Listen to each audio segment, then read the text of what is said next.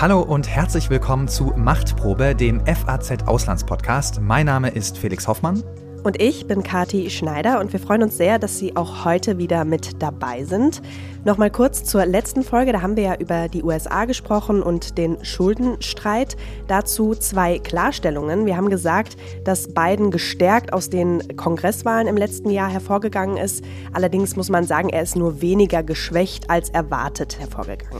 Genau, und bei diesem Schuldenstreit ging es auch nie um weniger Ausgaben insgesamt, sondern immer nur um weniger mehr Ausgaben. Also, Sie sehen, wir nehmen es ganz genau hier bei Machtprobe. Damit aber jetzt zu heute, Felix. Worum geht's? Worüber werden wir sprechen? Ja, das klang ja beim letzten Mal in unserer Diskussion mit Klaus-Dieter Frankenberger schon ein bisschen an. Die USA, die scheint so ein bisschen auf der Suche nach einer neuen Rolle in der Welt. Und ganz besonders sichtbar wurde das im März diesen Jahres. Da haben nämlich Iran und Saudi-Arabien, also die zwei Regionalmächte im Nahen Osten, ganz überraschend einen Deal abgeschlossen, mit dem sie ihre diplomatischen Beziehungen wieder aufgenommen haben. Das ist, war wirklich eine große Überraschung. Damit hat hm. niemand so richtig gerechnet. Ja, genau. Du sagst gerade Überraschung, aber ja mal eine der positiven Art, oder? Genau, das ist man gar nicht so gewöhnt aus der Region, leider. Auf jeden Fall ist die Hoffnung jetzt, dass dieser Deal eine Ära der Entspannung einleitet im Nahen Osten, zumindest auf dem Papier. Wie weit es wirklich was verändert und wie weit das wirklich passiert, das besprechen wir heute. Auf jeden Fall steckt unheimlich viel drin in diesem Abkommen. Da geht es um die Rolle der zwei Regionalmächte im Nahen Osten natürlich, Iran und Saudi-Arabien. Das Ganze hat wahnsinnig viel Bedeutung für die diversen Konflikte in der Region. Es hat auch Bedeutung für Israels Bemühungen um bessere Beziehungen zu den arabischen Nachbarn. Es geht um die Rolle der USA in der Region gegenüber der Rolle Chinas in der Region. Und es geht auch um die Rückkehr von Bashar al-Assad, dem syrischen Diktator, auf die internationale Bühne. Also, du siehst schon, wahnsinnig viel steckt dahinter und all das mhm. wollen wir heute mal so ein bisschen aufrollen und uns einen Überblick verschaffen. Ja, ziemlich viele Zusammenhänge und Auswirkungen. Absolut. Ähm, mit wem hast du denn darüber gesprochen? Ja, wir hören heute von unseren Korrespondenten Christoph Erhardt und Christian Mayer in Beirut und Tel Aviv. Ich habe außerdem mit Madawi al-Rashid gesprochen. Sie ist Anthropologin aus Saudi-Arabien und mittlerweile Professorin an der LSI in London. Und wir hören auch von Heiko Wimmen von der International Crisis Group und von Amir Tibon. Er ist israelischer Journalist bei der Tageszeitung Haaretz. Okay, also wieder mal spannende Gäste. Ich bin sehr gespannt, Fall. was wir da hören werden. Bevor wir aber jetzt näher ins Detail gehen, Felix, müssen wir, glaube ich, erstmal noch die wichtigsten Fakten zusammentragen zu der Entwicklung.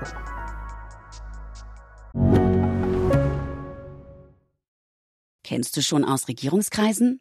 Den Podcast der Bundesregierung? Hier erfährst du, wie man sich die Arbeit der Bundesregierung vorstellen muss. Wir schauen, nein, wir hören in den Maschinenraum. Wie werden Entscheidungen getroffen? Und warum so und nicht anders? Themen, Ereignisse, Termine, Alltägliches. Über all das reden wir in Ausregierungskreisen. Jetzt reinhören, überall da, wo es Podcasts gibt.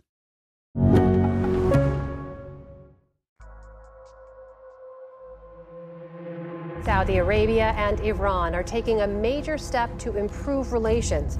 Rivals Iran and Saudi Arabia agreed to restore diplomatic relations after years. The agreement comes after seven years of hostility, which had threatened security and stability in the Gulf and helped fuel conflicts from Yemen to Syria. The agreement was reached after talks in Beijing, which hailed it as victory for dialogue and peace.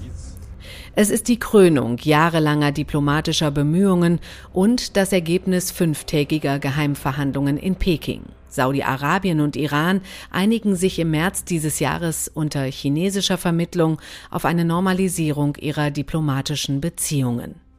Im Kampf um die Vorherrschaft in der Region sind Riad und Teheran zwar jahrzehntelang einer direkten Konfrontation aus dem Weg gegangen, gekämpft wird trotzdem, und zwar mit allen Mitteln. Saudi-Arabien und Iran unterstützen verschiedene Seiten in diversen Regionalkonflikten und nutzen die Instabilität in der Region aus, um ihre Machtansprüche zu untermauern und auszuweiten. The news spread with the speed of the human shout. Shah Farari Shodeh, the people cried. The Shah has escaped. The old chant of death to the Shah was replaced today by a new one, death to Carter. There is still a strong sentiment against American interests in Iran and the widespread belief that the United States has taken the profits from Iranian oil. Nach der Islamischen Revolution 1979 entsteht in Iran eine schiitische Theokratie. Ein Gottesstaat, dessen Existenz für das sunnitische Saudi-Arabien zum Problem wird. Denn eigentlich sieht sich das Königshaus in Saudi-Arabien als Hüter des Islam. Sie kontrollieren die heiligsten Städten der Weltreligion, Mekka und Medina. Die Saudis sehen das wachsende Selbstbewusstsein und den regionalen Führungsanspruch der iranischen Ayatollahs mit großer Sorge und die Beziehungen verschlechtern sich immer weiter.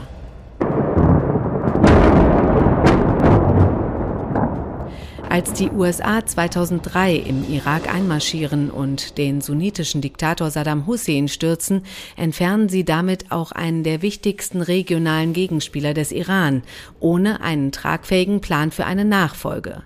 Im Irak, in dem mehr als zwei Drittel der Bevölkerung Schiiten sind, baut Iran seinen Einfluss weiter aus.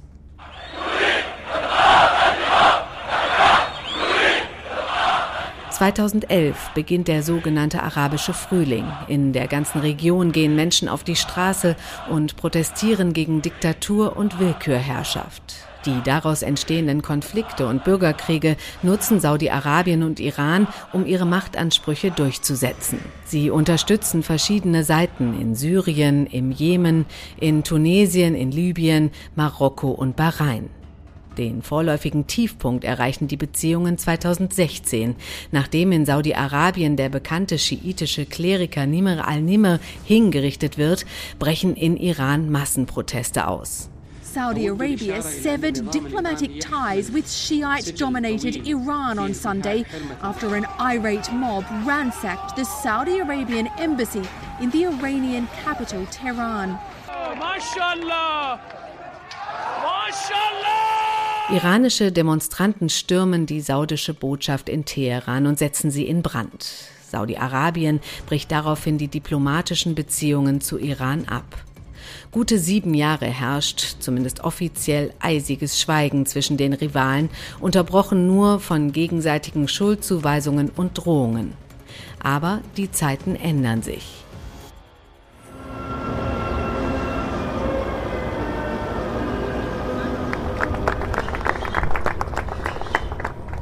Wiedereröffnung der Botschaften in Iran und Saudi-Arabien, eine Anerkennung des Prinzips der Nichteinmischung in die Angelegenheiten anderer Staaten und die Aussicht auf verbesserte Handelsbeziehungen. Das alles steckt im Abkommen von Peking. Der Nahe Osten wird damit aber weder sicherer noch friedlicher.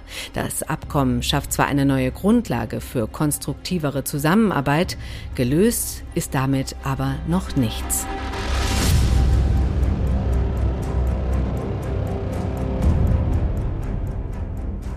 Okay, also hier nähern sich zwei Erzfeinde nach sieben Jahren der Eiszeit wieder an. Das ist ja schon eine wichtige Entwicklung, muss man sagen, in der Region, mhm. oder?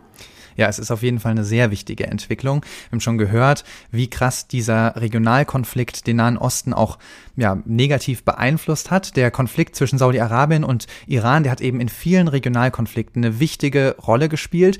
Insgesamt hat er eben vor allen Dingen Gesellschaften gespalten. Und diese Spaltung, die bleibt natürlich, die lässt sich nicht einfach so überwinden.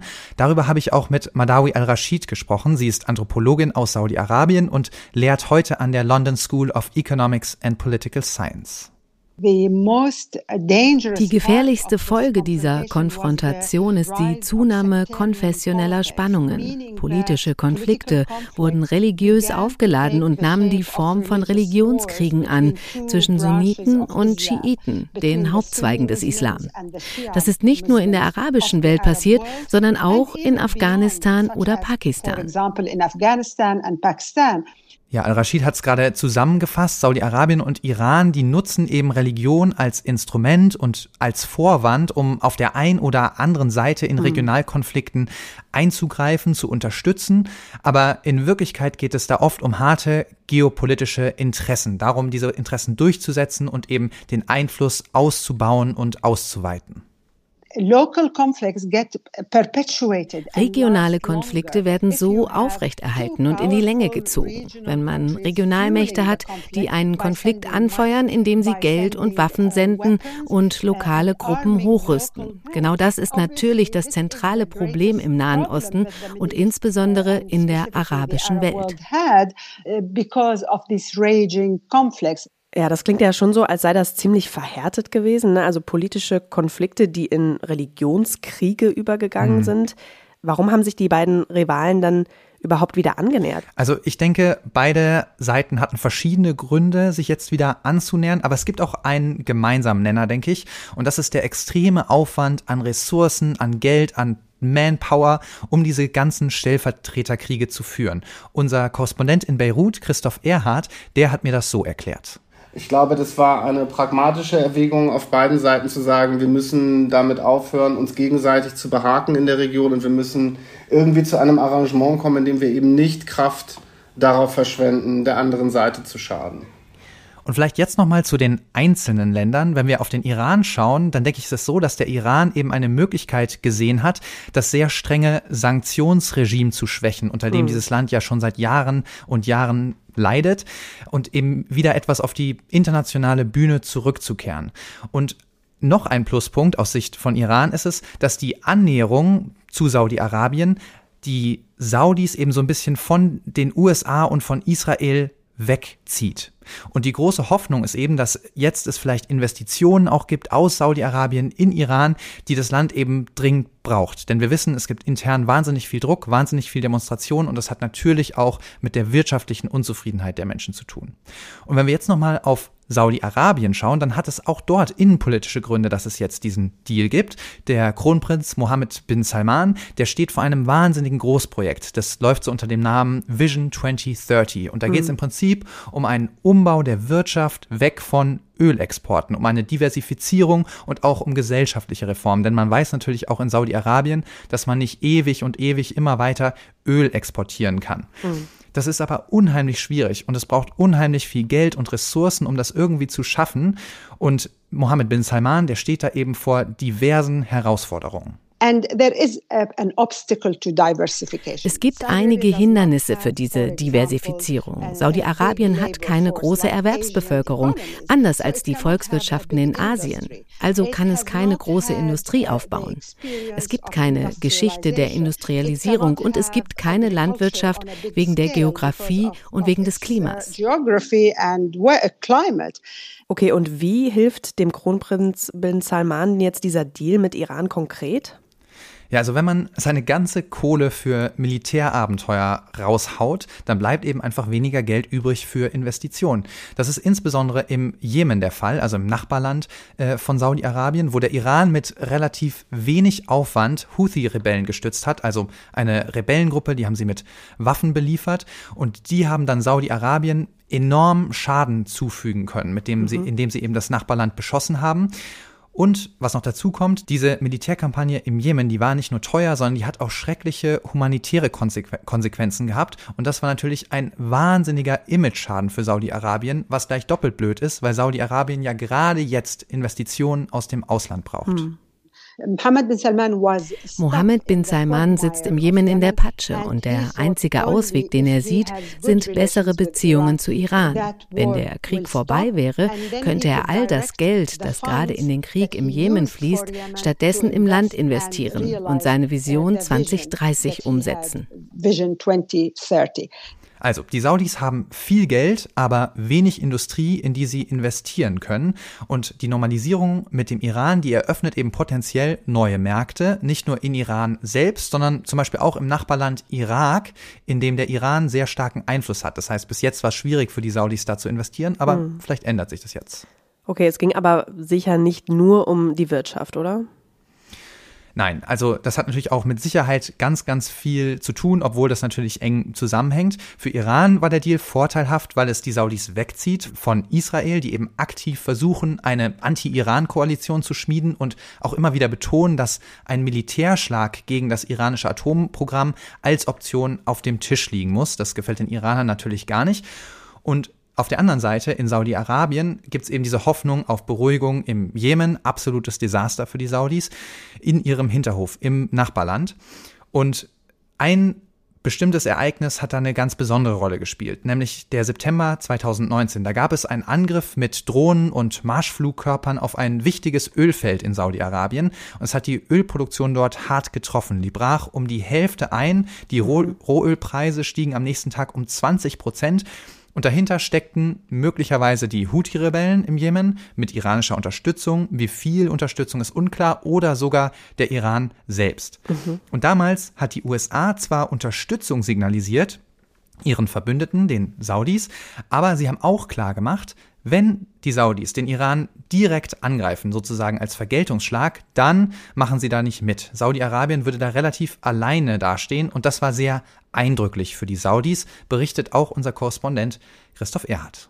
Da hat Saudi-Arabien ganz stark gemerkt, dass der Schutz durch die Amerikaner eben enge Grenzen hat.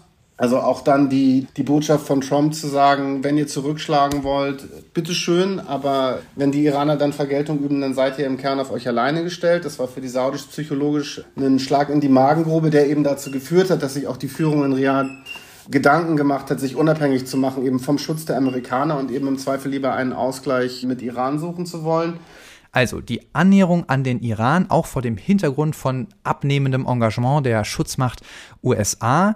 Es geht also um wirtschaftliche Diversifizierung bei diesem Deal, aber auch um eine Diversifizierung der Sicherheit. Mhm. Und das ist nicht so ganz leicht für die Saudis, weil die kaufen ihre Waffen schon immer in den USA. Zuletzt dann auch verstärkt in anderen Ländern, aber das ganze Militär einfach umzustellen von amerikanischen Waffensystemen auf, weiß ich nicht, europäische oder chinesische, das ist super komplex und es braucht wahnsinnig viel Zeit. Also so schnell kommen die Saudis nicht los mhm. von den Amerikanern.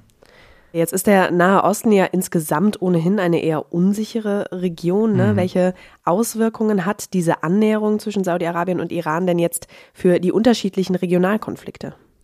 Ja, einen Konflikt haben wir ja schon angesprochen. Also im Jemen verhandeln jetzt Vertreter von Saudi-Arabien mit den Houthi-Rebellen. Eine Delegation äh, der Saudis war da gerade in Sanaa. Aber man muss da sehr vorsichtig sein mit dem Optimismus, denn diese Konflikte, die sind alle sehr, sehr komplex. Es gibt wahnsinnig viele Player und Saudi-Arabien und Iran, die haben da nirgends die volle Kontrolle.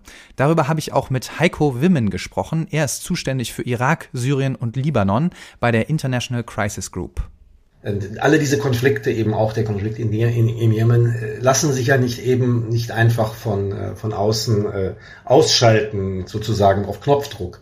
Ja, da kann man die einfach einen Hebel umlegen und plötzlich ist das alles vorbei, weil all diese Konflikte haben natürlich auch äh, lokale Be Treiber, Beweggründe, Parteien, äh, die man erstmal dahin bekommen muss. Ja, apropos Syrien, du hast gerade gesagt, Heiko Wim beschäftigt sich auch mit Syrien. Da gab es ja zuletzt ziemlich viel, ich würde mal sagen, unerfreuliche Bewegung, oder?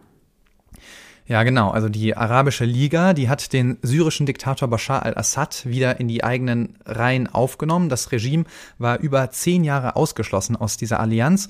Und das geht so ein bisschen auch auf die Rivalität zwischen Iran und Saudi-Arabien zurück. Der Iran unterstützt das äh, syrische Regime, Saudi-Arabien eigentlich die Opposition.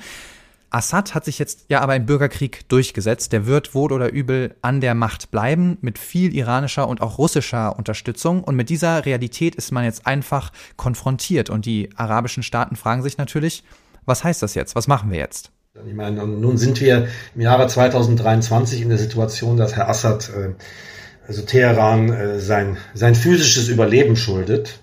Ich denke, das muss man so sehen. Und die, die Aussicht, dass er da, dass man jetzt ihn, indem man ihn wieder an den Tisch holt, dass man ihn da dann auf die eigene Seite ziehen könnte oder von den Iranern entfernen könnte, äh, denke ich, das äh, zeugt von einer gewissen Naivität, äh, wenn man das denn wirklich glaubt. Ja, also schon ein ziemlich krasser Schritt. Assad hat ja die eigene Bevölkerung über Jahre hinweg ermordet mit Fassbomben, mit Chemiewaffen hm. und jetzt der Schritt zurück auf die internationale Bühne ohne irgendwelche Zugeständnisse.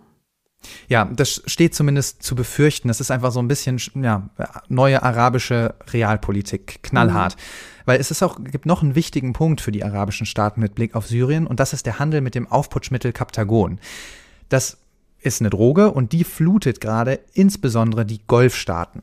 Mhm. Man vermutet, dass der ganz überwiegende Menge von Kaptagon in Syrien produziert wird und dann eben über diverse Nachbarländer Richtung Golf geschmuggelt wird ähm, oder wo immer Menschen in der Region dafür bezahlen. Und das ist eben eine der Haupteinnahmequellen des Regimes ist. Und das ist halt ein Beispiel, was, was eben passiert und womit, womit man sich dann auseinandersetzen muss, wenn da ein Staat äh, in der Region, der auch noch recht zentral liegt, ähm, sich so in völliges Chaos und äh, Staatszerfall und, und, und, Willkür und Gesetzlosigkeit und so weiter äh, hinabsinken. Das Problem ist jetzt aber, dass das syrische Regime und die Drogenhändler zusammenarbeiten oder in manchen Fällen sogar ein und dieselben Personen sind. Der Handel mit Kaptagon, der ist eine wichtige Einnahmequelle für das Regime, das ja sonst wegen der Sanktionen und der zerstörten Infrastruktur, da gibt's ja keine nennenswerte Wirtschaft mehr in Syrien. Es ist also ziemlich unwahrscheinlich, dass Damaskus da wirklich was dran ändert und wirklich was tut gegen den Drogenhandel. Mhm. Und wir wissen ja auch aus der Vergangenheit, dass Assad einfach ein Meister darin ist, die Umsetzung von Zusagen hinauszuzögern oder einfach komplett zu unterwandern. Ja. Klingt für mich jetzt ähm, nach nicht ganz so viel Hoffnung für die Region wie vielleicht am Anfang unserer Sendung gedacht, ne? Ja, also ganz so pessimistisch wäre ich nicht. Zwischen Saudi-Arabien und Iran zeichnet sich eine Art Kompartmentalisierung ab. Das heißt, man einigt sich, wo man kann, und wo man nicht kann, versucht man Eskalation zu vermeiden. Das ist ja schon mal ein Fortschritt im Vergleich zu den letzten Jahren. Und auch Al-Rashid bewertet diese Annäherung positiv. Jede Annäherung zwischen Saudi-Arabien und Iran ist eine gute Nachricht, einfach weil es der Region weitere Konflikte und Blutvergießen ersparen könnte. Heiko Wimmen von der Crisis Group ist da etwas zurückhaltender am Ende denke ich, sind die realen Machtverhältnisse so, wie sie sind. Und der Iran, Iran hat eine stark, hat einen Fuß in der Tür in, im Libanon, hat einen Fuß in der Tür in, in, im Irak, hat einen Fuß in der Tür in Syrien. Und äh, die Wahrscheinlichkeit, dass die sich da irgendwo äh, zurückziehen werden, die ist, äh, denke ich, gleich null.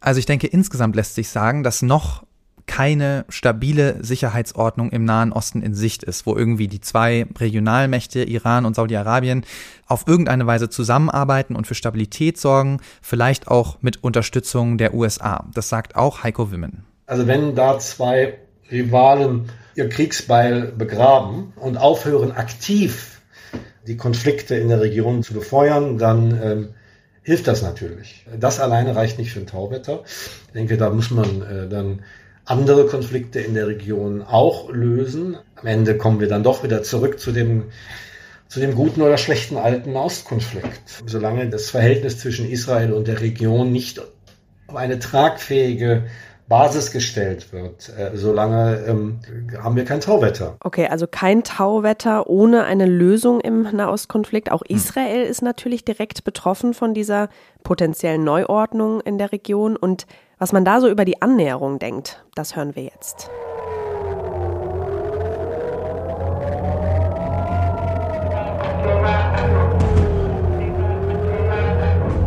Anfang April. Raketenbeschuss aus dem Libanon. Israel antwortet mit Luftangriffen im Gazastreifen. Tote und Verletzte, eine Spirale von Angriff und Gegenangriff, die sich immer weiter dreht. Abgefeuert wurden die Raketen aus dem südlichen Libanon. Es ist der heftigste Raketenbeschuss seit dem Libanonkrieg 2006. Im südlichen Libanon herrscht die Hisbollah. Eingestuft als Terrororganisation ist die Partei Gottes, so die Übersetzung des Namens, eine ständige Bedrohung für Israels Sicherheit. Finanziert und ausgerüstet werden die schiitischen Islamisten von Iran, dem Erzfeind Israels. Die Annäherung zwischen Saudi-Arabien und Iran sieht man in Israel deshalb kritisch, erzählt auch der diplomatische Korrespondent der israelischen Tageszeitung Haaretz, Amir Tibon. I, think this deal dieser Deal war ein Weckruf für viele Israelis. Sie haben gemerkt, dass unter Premierminister Netanyahu, der ja eigentlich versprochen hat, hart zu sein gegenüber Iran und Iran zu isolieren, das Gegenteil passiert. Wir sehen, wie Iran seine Beziehungen zu verschiedenen Nachbarländern verbessert, Brücken baut in der arabischen Welt. Und das ist eine Herausforderung für Israel.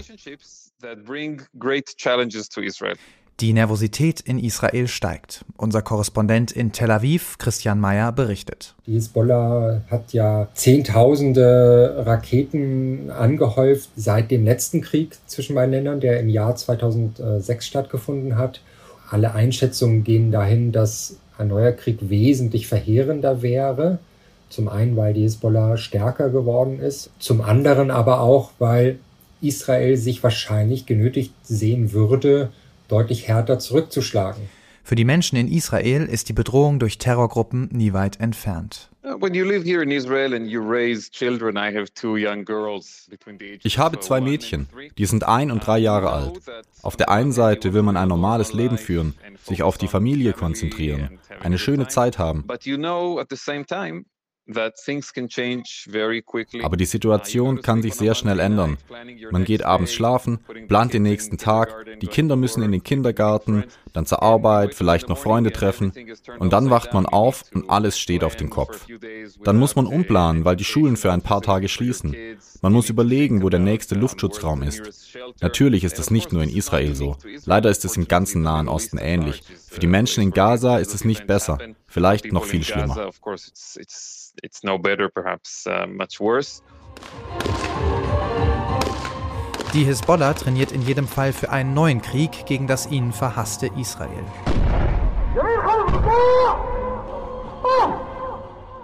In dem kleinen Ort Aramata im Südlibanon hat die Organisation Pressevertreter zu einer Vorführung der besonderen Art eingeladen.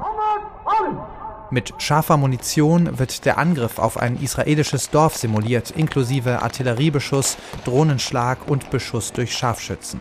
Unser Beirut-Korrespondent Christoph Erhardt war vor Ort. Man bekommt dann eine Einladung, dann fährt man zu einem vereinbarten Treffpunkt und eben dann zu diesem Militärstützpunkt und da war dann eine Tribüne aufgebaut und ein Exerzierplatz das sah jetzt nicht nach einer professionellen Übung aus, sondern eben nach so einer Feuerkraftshow, wenn man so will. Also es, es gab dann zwei Kämpfer auf einem Motorrad, kapern ein Fahrzeug, es gab äh, Kampfsportvorführungen, wo sie dann äh, am Ende Terrakotta-Krüge zertreten haben. Also das war jetzt nicht unbedingt eine, eine Vorführung eines modernen Guerillakrieges, sondern eben so in so einer Ästhetik eines Actionfilms der 80er Jahre. Durch die Annäherung von Saudi-Arabien und Iran sieht man sich hier gestärkt. Wir sehen ein iranisches Lager gerade, das sehr selbstbewusst ist, das das Momentum auf seiner Seite wähnt und das, das führt natürlich zu einem größeren Selbstbewusstsein. Eben auch der Hisbollah, die ja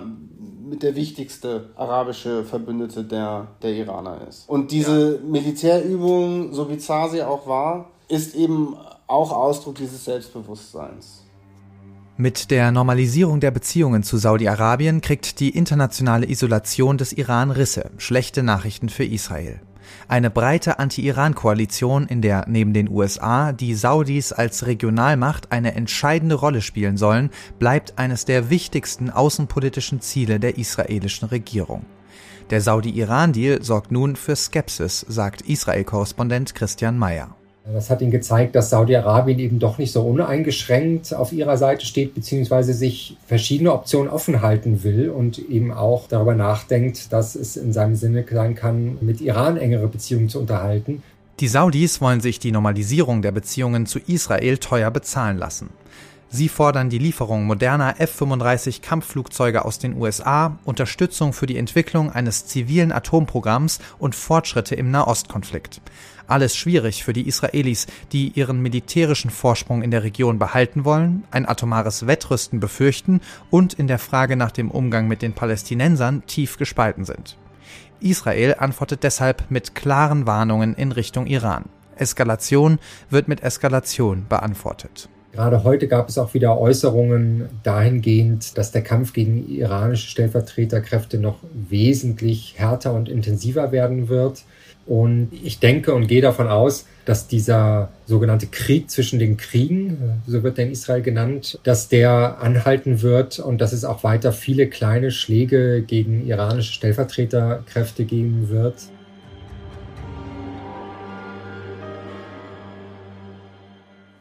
Also wenig Begeisterung in Israel für den Deal und auch Drohungen ne, aus der Richtung, dass die Konflikte schärfer werden könnten.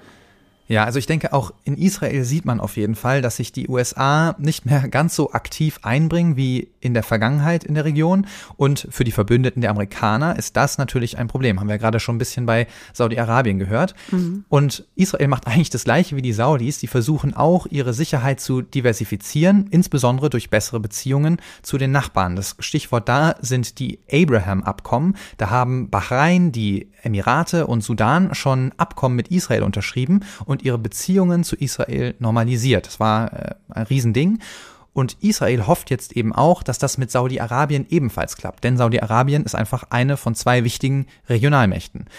Aber genau das ist jetzt durch den Deal mit Iran, ja, man muss, glaube ich, sagen, eher wieder so ein bisschen unwahrscheinlicher geworden. Ganz grundsätzlich ist Israel der Auffassung, dass alle Länder der Welt möglichst großen Druck auf Iran ausüben sollten, damit äh, es eben nicht zu einer nuklearen Bewaffnung kommt. Und Israel selbst gehört ja zu denjenigen Ländern, die immer als am, am lautesten sagen, dass auch eine militärische Option gegen das äh, iranische Atomprogramm nicht ausgeschlossen sein dürfe. Insofern ist jede Aktion oder jede Entwicklung, die dazu führt, dass der politische, diplomatische und vielleicht auch militärische Druck auf Iran sich äh, vermindert, äh, natürlich nicht im Is Interesse Israels. Also ich fasse nochmal zusammen. Du hast es gerade gesagt, Herr Mayer auch. Ähm, der teilweise Rückzug der USA aus dem Nahen Osten spielt eine Rolle. Ne? Also ähm, hatten wir auch schon mal mit Blick auf mhm. Saudi-Arabien. Und das Spektakuläre an dieser Geschichte war ja nicht nur der Deal an sich, sondern auch, dass es ja nicht die USA waren, die den eingefädelt haben, sondern China. Ja, absolut. Das war so ein bisschen der Knaller. Ich glaube, in Washington haben ganz schön die Köpfe geraucht, als das rausgekommen ist. Dass ein solcher Deal ohne die Amis im Raum gemacht wurde, das ist schon ein Ding. Aber man sollte die Rolle von China, glaube ich, auch nicht überbewerten. Es waren vor allen Dingen Irak und Oman, die da wahnsinnig viel vorarbeitet äh, geleistet haben. In Peking wurde dann eigentlich jetzt ein bisschen überspitzt gesagt nur noch unterschrieben. Die Chinesen sind da relativ spät dazu gekommen. Und dass man China am Ende als so eine Art Garantiemacht mit ins Boot geholt hat, das sollte eben auch eine Nachricht an den Westen und an die USA senden. Mhm. Es geht auch ohne euch. Die Golfstaaten jetzt allen voran Saudi-Arabien gucken, wenn es um ihre Sicherheit geht, nach Westen, also zu den Vereinigten Staaten in erster Linie. Wenn es um den Wohlstand der Zukunft geht, schauen Sie nach Osten, also nach Asien und eben China. Saudi-Arabien will sich im Konflikt zwischen USA und China also nicht klar positionieren. Sie brauchen die USA weiterhin für ihre Sicherheit und China für ihre Ölexporte. Das ist ihr größter Kunde. Mhm. Aber ich will auch noch mal ganz kurz erinnern an die Ermordung des Journalisten Jamal Khashoggi im saudischen Konsulat in Istanbul. Mhm. Da gab es ja berechtigterweise empörte Reaktionen auf der ganzen Welt, aber MBS, äh, Mohammed bin Salman, der war da, glaube ich, so ein bisschen überrascht und auch beleidigt, vor allen Dingen von der harschen Kritik aus den USA. Und das war eben jetzt für Saudi-Arabien auch nochmal eine Möglichkeit, da einen Warnschuss in Richtung USA abzufeuern. Dazu auch nochmal Mahdawi al-Rashid. Ganz am Ende haben sie China dazu geholt, um wichtige Botschaften an die USA und den Westen insgesamt zu senden. Wenn ihr uns im Bereich Menschenrechte kritisiert oder wie wir mit Frauen oder Gender im Allgemeinen umgehen, wenn ihr uns keine Waffen verkauft oder erst den Kongress fragen müsst oder euer eigenes Rechtssystem euch daran hindert, dann haben wir andere Optionen. Wir haben China.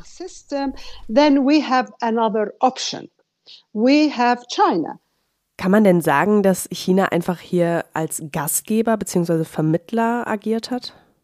Also nur Gastgeber waren sie nicht. Sie sind jetzt schon eine Art Garantiemacht. Sie haben irgendwie Verantwortung übernommen für die Umsetzung dieses Abkommens.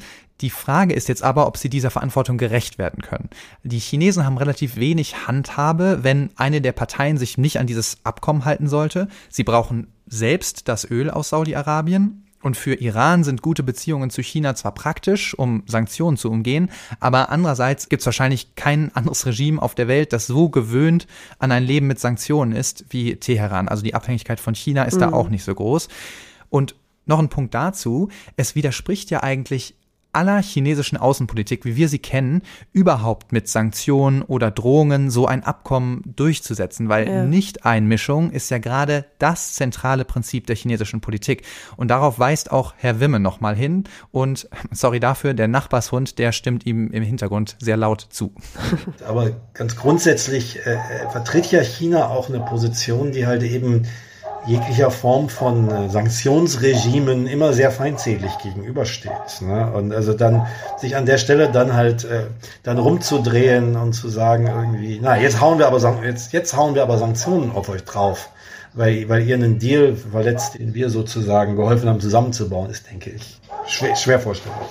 Okay, also China in ungewohnter Rolle, die USA irgendwie doch auf dem Rückzug. Wir wollen das jetzt nochmal genauer besprechen und haben uns dafür wie immer die altbekannte und bewährte Unterstützung geholt. Kennst du schon aus Regierungskreisen? Den Podcast der Bundesregierung? Hier erfährst du, wie man sich die Arbeit der Bundesregierung vorstellen muss. Wir schauen, nein, wir hören in den Maschinenraum. Wie werden Entscheidungen getroffen? Und warum so und nicht anders? Themen, Ereignisse, Termine, Alltägliches. Über all das reden wir in Ausregierungskreisen. Jetzt reinhören, überall da, wo es Podcasts gibt.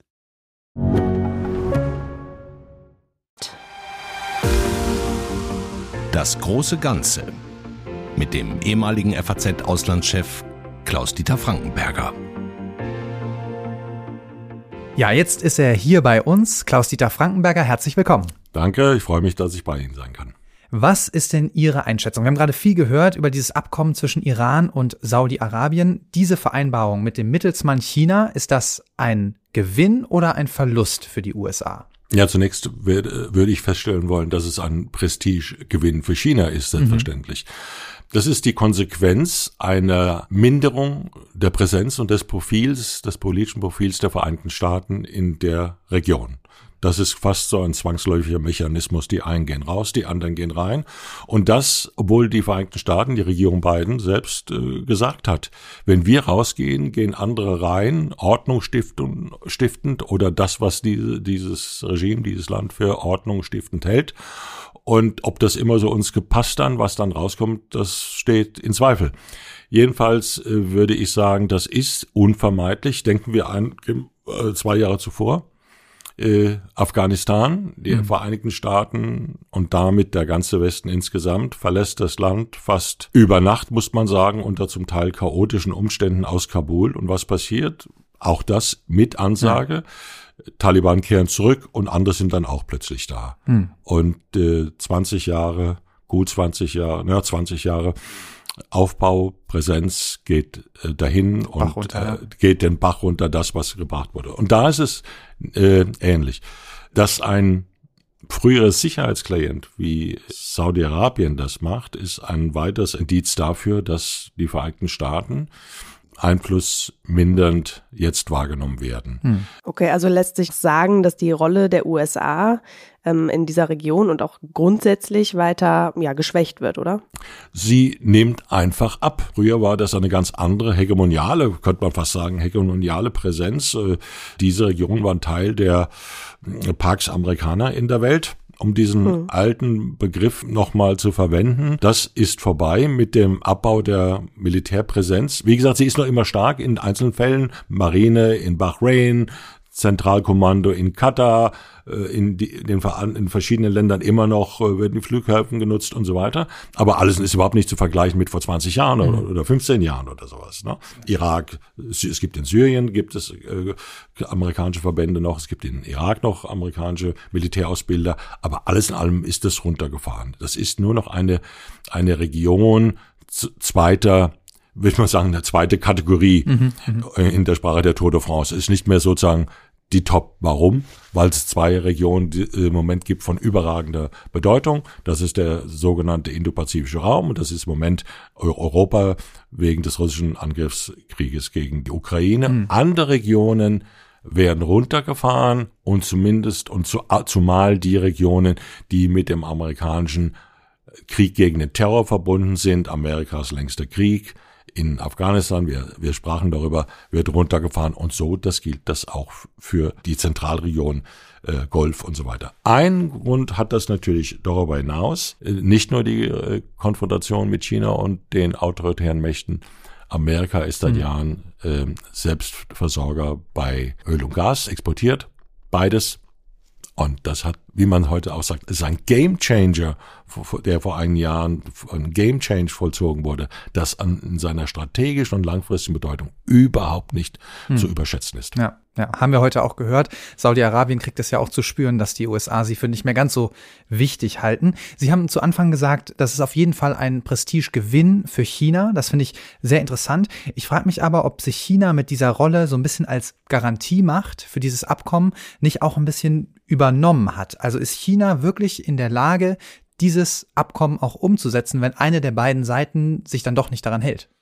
Da würde ich sagen, das wird die chinesische Politik im Moment nicht interessieren, was sein wird, wenn es dann doch mal zwischen den beiden wieder äh, knistert und äh, sogar äh, wieder in eine Konfrontation mhm. umschlägt. Denn es ist ja nicht so, da, nur weil sie jetzt Botschaften eröffnet haben, dass, dass der schiitisch-sunnitische Konflikt, dass der, der traditionelle persisch-saudische Konflikt äh, dass der Konflikt um die Vorherrschaft vom Golf jetzt sozusagen ruhig gestellt worden mhm. ist oder geschweige denn beigelegt. Das ist ja natürlich nicht so. Stellen Sie sich vor, Iran ist wirklich nur noch relativ wenig entfernt bei der Nuklearisierung mhm. seiner Verteidigungspolitik. Also die, die, die, die Schwelle zur, zur Atommacht ist wirklich jetzt sehr gering. Mhm. Sagen die Saudis einfach, ja, prima, da ist eine Atommacht hm. gegenüber, die war uns traditionell äh, feindselig gesinnt, aber weil die Chinesen jetzt quasi die Hand drüber halten, wird es nicht so schlimm, natürlich nicht. Natürlich werden sie sofort versuchen, auch äh, nachzuziehen, haben sie ja schon gedroht mit Kooperation mit, mit, ähm, mit Pakistan und anderen Proliferationsländern, würde ich mal so sagen. Hm. Dass diese Konflikte bleiben bestehen, aber für China ist es ja schon ein kleiner Prestigegewinn, nochmal auf dieser Bühne, die jahrelang die Amerikaner bespielt haben, in der Hauptrolle, die Amerikaner sind jetzt nicht mehr so, sagen sie, ja gut, macht ihr es. Ich sage das jetzt so salopp, aber ist natürlich eine andere Nummer. Es geht um eine strategische Region, die bislang als strategische Region äh, für die Weltpolitik aufgefasst worden war. war. Das wird ein bisschen runtergenommen und China ist da. Hm. Würden Sie denn sagen, dass Saudi-Arabien damit auch näher an diese Russland-Iran-China-Achse rückt? Also wird die jetzt dadurch auch gestärkt? Also ich würde zunächst mal sagen, die Verbrüderung mit Iran, da, da würde ich auch so sehr dem Frieden noch nicht trauen. Ne? Hm. Das muss man alles sehen, wie es das im Alltag sich wirkt. Die waren äh, ja auch vor kurzem noch relativ nah dran an einer direkten militärischen hm. Konfrontation. Es gab äh, Beschuss äh, saudischer Ölanlagen mhm. vor nicht noch 2019, nicht allzu, ja. 2019 im September vor nicht noch allzu langer Zeit. Also ein Kern. Das ist das das ökonomische Herz äh, von Saudi-Arabien. Ne? Und man hatte relativ gute Informationen darüber, woher das kam. Mhm wer der Verursacher. Die Saudis waren damals sehr empört, dass die Trump-Regierung nicht sofort etwas dagegen unternommen hatte. Das kam ein paar hm. Monate später mit dem Ausschalten eines ranghohen iranischen Militärs in mhm. Bagdad. Aber sozusagen die Antwort auf diese dreiste Angriff auf Ölinstallationen, die wichtig sind für die saudische Produktion, das unterblieb. Saudi-Arabien hat die letzten Jahre relativ eng mit Russland sich in der Ölproduktionsfrage abgestimmt. Russland ist ja Teil dieses OPEC Plus mhm. Formats und da relativ enge Abstimmung äh, äh vollzogen, äh, fast gleichgerichtet in, in der, im Ergebnis der Politik ob das da diese große neue Achse gibt mit Iran. Also wie gesagt, da wäre ich vorsichtig. Ja. Pragmatisch mhm. ist es alles eine Reaktion, dass, dass äh, Länder am Golf sagen, ja, wir wissen nicht so sehr, ob die Amerikaner immer noch quasi unser Sicherheitspatron sind. Wir sehen da ein paar Dinge, die uns besorgt stimmen wir machen selbst was. Äh, manche boxen auch über ihr Gewicht, kann man mhm. sagen. Ne? Manche machen Dinge, also wie Katar, manche äh, wie die wie die Vereinigten Arabischen Emirate tun Dinge, die wir auch nicht so gut finden. Ehrlich mhm. gesagt, haben wir auch immer kräftig den Krieg im im Jemen angeheizt. Es war ja nicht so, dass das immer hier auf auf Zus Zustimmung mhm. und die Saudis auch Zustimmung im Westen mhm. gefunden ist. Mhm. Dieser Stellvertreter Stellvertreterkrieg.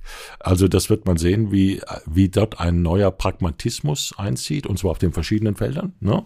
Wir haben schon gesprochen, Ölquoten. Es ist ja auch plötzlich nicht verschwunden, diese schiitische Linie von Iran über über den Irak, zu, äh, Syrien bis in den Libanon, bis mhm. zu Hezbollah. Ne? Das gibt's ja alles noch.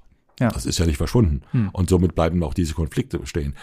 Die Frage wird, die Sie ja im Grunde gestellt und die Sie bewegt, ist, wie aktiv betreiben betreibt China, das Regime Jinping, dies sozusagen die Marginalisierung der Vereinigten Staaten mhm. in Schlüsselregionen der Welt und wie sehr sind sie dann bereit, tatsächlich die Hauptrolle zu übernehmen. Warten wir das mal ab. Für Amerika ist eindeutig der Nahe und Mittlere Osten ist nicht mehr die ja. Hauptbühne. Ja.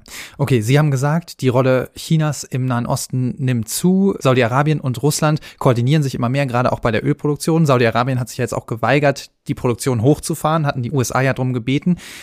Auch vor der Wahl schon. Auch vor der Wahl schon. Das ja. war ja auch hm. ein äh, stillschweigender, äh, das, was, was heißt stillschweigen, das war eine kleine Ohrfeige gegen Auf den amerikanischen Fall. Präsidenten und dessen hm. Partei, ne? Ja. Weil ja klar, weil vermutet war, eine Verweigerung der Ausweitung der Ölproduktion hm. hat natürlich Konsequenzen äh, für den Benzinpreis. Die Amerikaner denken ja, glauben ja, der, ein Benzinpreis von, für, von einem Dollar für, für, für eine Gallone sei sozusagen ihr, steht auch in der, in der, der Verfassung, äh, der Verfassung drin, sozusagen. Jedenfalls ja. würde sich das zulasten der Republikaner ja. auswirken. Das war schon ein bisschen ein, ja. fast ein unfreundlicher Akt, aber auch das hat Geschichte, eine Vorgeschichte, zeigt auch die Entfremdung zwischen den mhm. beiden Ländern. Und da stellt sich mir jetzt die Frage, wie sollten wir im Sinne von der Westen, Europa, die USA, wie sollten wir uns dem gegenüber verhalten? Ja, zunächst müssen wir diese Sache mal alles zur Kenntnis nehmen und zunächst müssen wir auf amerikanische Politik reagieren und dann uns im Klaren werden, was das bedeutet. Also ich hatte vorhin schon mal gesagt, Amerika zieht sich aus einen, einigen Regionen zurück immer in Klammer hinzugefügt. Nicht absolut, aber sozusagen in der Präsenz, in der Aufmerksamkeit, im Investieren von Ressourcen hm. und damit von Prioritäten. Also zwei Prioritäten hat Amerika. Eines ist der Indo-Pazifische Raum, Schrägstrich China. Der andere ist, den russischen Krieg gegen die Ukraine zu beherrschen, runterzufahren, damit die Ukraine nicht verliert. Wie lange das dauert, wissen wir nicht. Das sind die überragenden strategischen Interessen im Moment. Alles andere fällt runter. Und wenn Amerika Ordnungsleistungen abbaut, müssen wir uns fragen, sagen wir Europa oder auch ganz konkret Deutschland, müssen wir da rein? Denn wenn im Nahen Osten oder Nordafrika, wenn es da turbulent zugeht, um es mal etwas ähm, untertreibend zu sagen, mhm. dann sind wir die Nächsten, die davon die Auswirkungen betreffen. Mhm. Wir wissen, 2015, Syrien kippte total, Flüchtlinge. Nur ein Beispiel. Der Terror kann auch wieder zurückkehren man kann ja nicht sagen, ja, der Terror gibt, den gibt's überhaupt nicht mehr, kann alles wiederkommen, wird nicht so erwartet, aber ausschließend kann man das nicht. Also Instabilitäten schwappen über zu uns und das ist unser Interesse, dort irgendetwas dagegen mhm. zu tun. Also fragen wir, sollten wir uns stärker engagieren? Ich hielte das für, für notwendig, ohne uns zu überschätzen ohne uns zu überschätzen, denn die meisten dieser Länder sind von Werte und Regime äh, eher nicht so wie wir gepolt. Aber die fragen natürlich immer auch, und dann, wie engagiert ihr euch dann wirklich? Also wenn es hart auf hart kommt, ne, halt dann äh, lauft er mit irgendwelchen Armbinden rum und sagt, wir sind dann äh, alle Freunde oder so, oder macht er dann was? Ähm, mhm. Auch wir müssen zugeben, dass äh, europäische Länder natürlich in erster Linie an, zum Beispiel bei der Investition in den Vereinigten Arabischen Emiraten, was Museen anbelangt, natürlich auch wissen, dass die einen Haufen Geld haben für viele Dinge. Und wenn man sieht, für was alles ausge ausgegeben wird, abgehalfterte Euro europäische und südamerikanische Fußballspieler werden geködert mit Millionen, mhm. mit Hunderten von Millionen Dollar im Jahr. Also mhm. da ist viel, es sind viele Ressourcen, die man abgreifen kann. Aber es gibt heute, das Thema ist Geopolitik. Wir haben Interessen.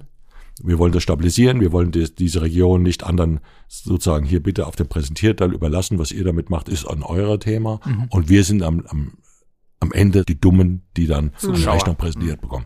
Wir müssen uns überlegen, was wir da machen. Okay, also wir müssen auf jeden Fall stärkere Präsenz dort zeigen. Dass ich halte das für sinnvoll, ich halte es für hm. geboten und es halte auch durchaus aus ökonomischen Interessen, ist doch, hm. ist doch klar. Jedenfalls ja. für die Übergangszeit, solange das ist. Aber nicht dieses Terrain als, als europäische, als Union als europäischer Teil des Westens im Großen und Ganzen, wenn Sie so wollen, auch in einer gewissen Arbeitsteilung mit den Vereinigten mhm. Staaten, nicht einfach dem großen Konkurrenten auf der Weltbühne so bitte hier, ihr könnt es übernehmen. Das mhm. würde ich nicht machen. Ja. Hielt ich für sehr abträglich unseren Interessen gegenüber. Wenn wir jetzt noch mal einen Schritt weitergehen, Herr Frankenberger, Stichwort Demokratien versus Autokratien, was würden Sie denn sagen, bedeutet die Annäherung zwischen Saudi-Arabien und Iran und ja, die potenzielle Neuordnung, sage ich jetzt mal, im Nahen Osten für diesen Wettbewerb der beiden Systeme? Naja, wir haben eine Diktatur, islamistische Diktatur in Iran, die das Aufbegehren der jungen Leute gegen dieses Regime, das wurde wieder mit brutalst niedergeschlagen, muss man sagen. Mhm. Ähm, eine von manchen auch auf der Revolution gibt es nicht. Mhm. Saudi-Arabien ist eine Autokratie, partiell feudalistische Art mit modernistischen Einsprengseln. Andere Golfmonarchien sind bei dem Thema Regierungsführung, auf Deutsch Good Governance, sozusagen gar nicht so schlecht mhm. dran, aber sind natürlich äh, autokratische, monarchistische, absolutistische Regime. Die haben verfügen über Ressourcen, die die Welt braucht, im Moment noch, die wir brauchen, im Moment noch. Und je größer deren Profil ist und je enger die zusammenrücken, ja, ist jedenfalls ein Zeichen dafür, dass andere Modelle, andere Regierungsformen, andere Herrschaftsmodelle so einfach nicht äh, so das Terrain preisgeben, sondern sich behaupten. Der Mittlere Osten ist nicht äh, das Labor der Demokratie. Hm. Stichwort was, was, äh, Türkei-Wahl noch. noch ja. Stichwort mhm. Türkei, quasi eine Bestätigung eines autoritären Führers, eines autoritären, immer autoritärer werdenden Modells mhm. äh, äh, mit ähm, antipluralistisch, mit partiell antidemokratischen äh, Auspizien. Und das ist im größeren Mittleren Osten nach wie vor so. Ne? Also dass wir gehen nach Bagdad vor 20 Jahren und dort wird dann die Demokratie eine Blüte erleben wie vielleicht in anderen Ländern. Das ist ja nicht so gekommen. Hm. Im Irak ist viel Instabilität. Es gibt demokratische Formen dort, absolut. Aber es ist sehr viel Korruption, sehr viel schlechte Regierungsführung, interkonventionelle Konflikte und so weiter und so weiter. Hm. Aber es ist natürlich ein Zeichen dafür, dass die Autoritären sich hm. zusammentun. Und man kann es im Grunde noch weiter ausziehen, diese, diese Achse, indem man das mm, auch wieder so ein neues Wort, der globale Süden, der globale äh, an, anführt und der globale Süden ist ja gar nicht so von unserer Auffassung, wer die Bösen, wer die Guten sind im Russland-Ukraine-Krieg, so äh, übernehmen das nicht. Mhm. Diese Erzählungen haben, machen ihre eigenen Interpretationen geltend, führen einen harten Kurs, der Interessen geleitet ist. Jedenfalls lassen sie sich da so rein nicht zwingen. Mhm. Auch ein Ausdruck einer neuen Selbstständigkeit im, im politischen Sinne Ausdruck, dass amerikanische Vorherrschaft in der Welt so nicht mehr akzeptiert wird und eine, die amerikanische ähm, Politikwissenschaftlerin ähm, Fiona Hill hat gesagt, die Welt hat keinen Appetit mehr nach einem amerikanischen Hegemon. Das würde ich sagen, ist eine zutreffende Analyse, mhm. selbst wenn im Einzelfall natürlich Saudi-Arabien, wenn es hart auf hart kommt, dann doch mal beim, im Weißen Haus mhm. anruft, was denn ja. die beiden Staaten so zu machen gedenken. Ja. Mhm. Das ist klar. Also die Rolle der USA nimmt ab, aber Sie sind noch nicht out, sozusagen. Die sind, sind natürlich nicht out. Äh, sie sind nach wie vor die, die Weltsupermacht. Mhm. Sie sind, ihre ökonomisches Gewicht nimmt relativ ab, aber sie, ihre militärische Leistungskraft ist äh, unerreicht. unerreicht. Das technologische Niveau, der militärisch ist industriell technologische äh, Komplex in den Vereinigten Staaten übertrifft den von China bei weitem. Da passiert lang nichts. Die anderen ziehen nach. China zieht nach das ist klar. Aber die moralische Autorität ist ein bisschen angegriffen, ja. nimmt ab. Und die Amerikaner wollen das selbst ja nicht mehr so. Ja. Ne? Ja. Die Lust auf Pax Amerikaner in Amerika ist nicht so ausgeprägt. Mehr. Nach 20 Jahren quasi Intervention, die alle, alles in allem äh, so viel nicht erreicht haben, wie man sich das erhofft hat und die Amerikaner erschöpft hat. Ja. Herr Frankenberger, ich danke Ihnen sehr herzlich für Ihre Zeit. Das war hochinteressant. Vielen Dank. Und wir hören uns in zwei Wochen wieder hier bei FAZ Machtprobe. Vielen Dank fürs Zuhören. Ja, wir freuen uns natürlich sehr über Feedback weiterhin, ähm, Anregungen an podcast.faz.de. Und über Bewertungen in Ihrem Podcast-Player. Sagen Sie gerne auch Ihren Freunden Bescheid, denn wir versuchen ja, uns ein interessiertes Publikum aufzubauen. Vielen Dank fürs Zuhören und bis zum nächsten Mal. Machen Sie es gut. Bis bald.